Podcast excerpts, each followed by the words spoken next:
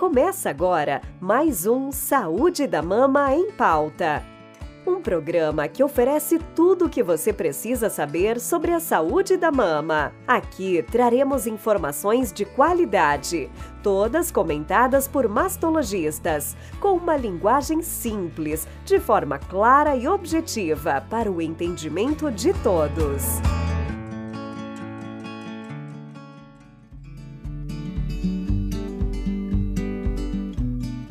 Olá! Dando continuidade à nossa série sobre Outubro Rosa e detecção precoce do câncer de mama, eu, doutora Rebeca Reisen, estou aqui novamente, mais para falar sobre o autoexame das mamas. O autoexame nada mais é do que aprendermos a conhecer a nossa mama, saber o formato das mamas, do mamilo, a coloração da pele, a coloração do mamilo, o tamanho, para quando alguma alteração surgir, nós, como mulheres, sejamos capazes de procurar um atendimento médico adequado. Por incrível que pareça, muitas mulheres nunca se olharam sem roupa na frente de um espelho, ou por vergonha, por motivos culturais ou até mesmo religiosos.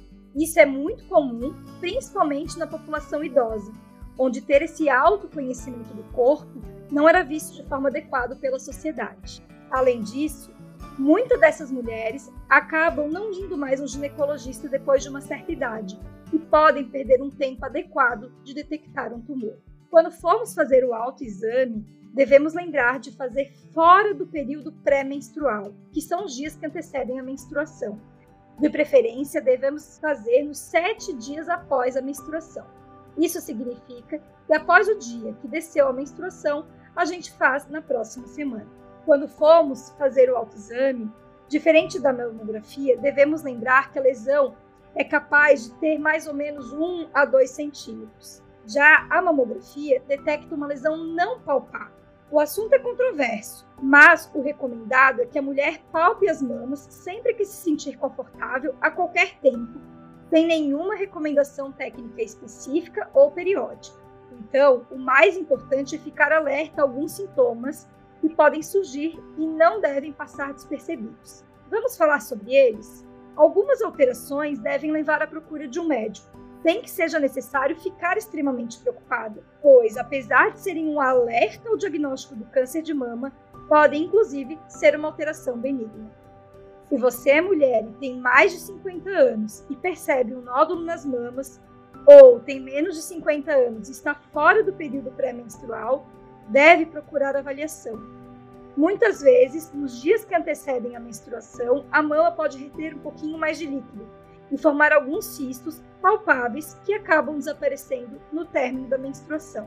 Os nódulos mais suspeitos são aqueles mais endurecidos e rígidos, o que podem aumentar de tamanho. Outro sinal de alerta a procurar um médico é a saída de sangue pelos mamilos, principalmente quando ocorre em apenas uma das mamas, ou quando o mamilo muda de posição e vira para dentro. E aqui cabe lembrar que muitas mulheres nascem com o mamilo invertido, e nessas não devemos nos preocupar. Existem algumas lesões de pele que não respondem aos tratamentos com pomadas e que também devem ser investigadas. Nódulos palpáveis na axila também são sinal de procura ao atendimento médico. Lembrando que em tempo de vacinação contra a Covid, assim como qualquer vacina, pode ser uma reação inflamatória do braço que recebeu a vacina. Então, se esse nódulo na axila, ou também chamado de linfonodo ou gânglio, apareceu nos 15 dias após uma vacina, ou até mesmo após um trauma qualquer no braço, como um corte, devemos esperar esses 15 dias para avaliá-lo melhor. Às vezes, o sintoma é muito sutil, como a pequena retração de pele que ocorre ao levantar o braço, ou uma infecção mamária, conhecida como mastite, que não tem uma resolução adequada após o tratamento com os antibióticos. Doutora, acabei fazendo autoexame e percebi uma alteração. O que devo fazer? O primeiro passo é manter a calma, pois a grande maioria das alterações de pele e de nódulos são benignas. Mas o sinal não deve ser ignorado e uma consulta com o médico do posto, ginecologista ou, se possível, mastologista deve ser realizada. Durante a consulta, o médico poderá avaliar a necessidade de exames adicionais, como a mamografia e o ultrassom das mamas. Então, não deixe de conhecer seu corpo. Isso é importante não apenas na prevenção do câncer de mama, mas como forma de autoconhecimento, amor próprio e cuidado.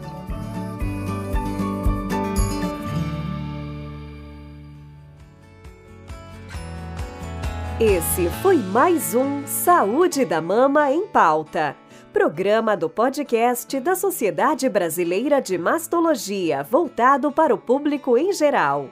Toda semana temos um novo episódio para você. Fique por dentro de todas as nossas novidades, nos seguindo nas redes sociais, SBMastologia no Instagram, Sociedade Brasileira de Mastologia no Facebook e também através do site sbmastologia.com.br.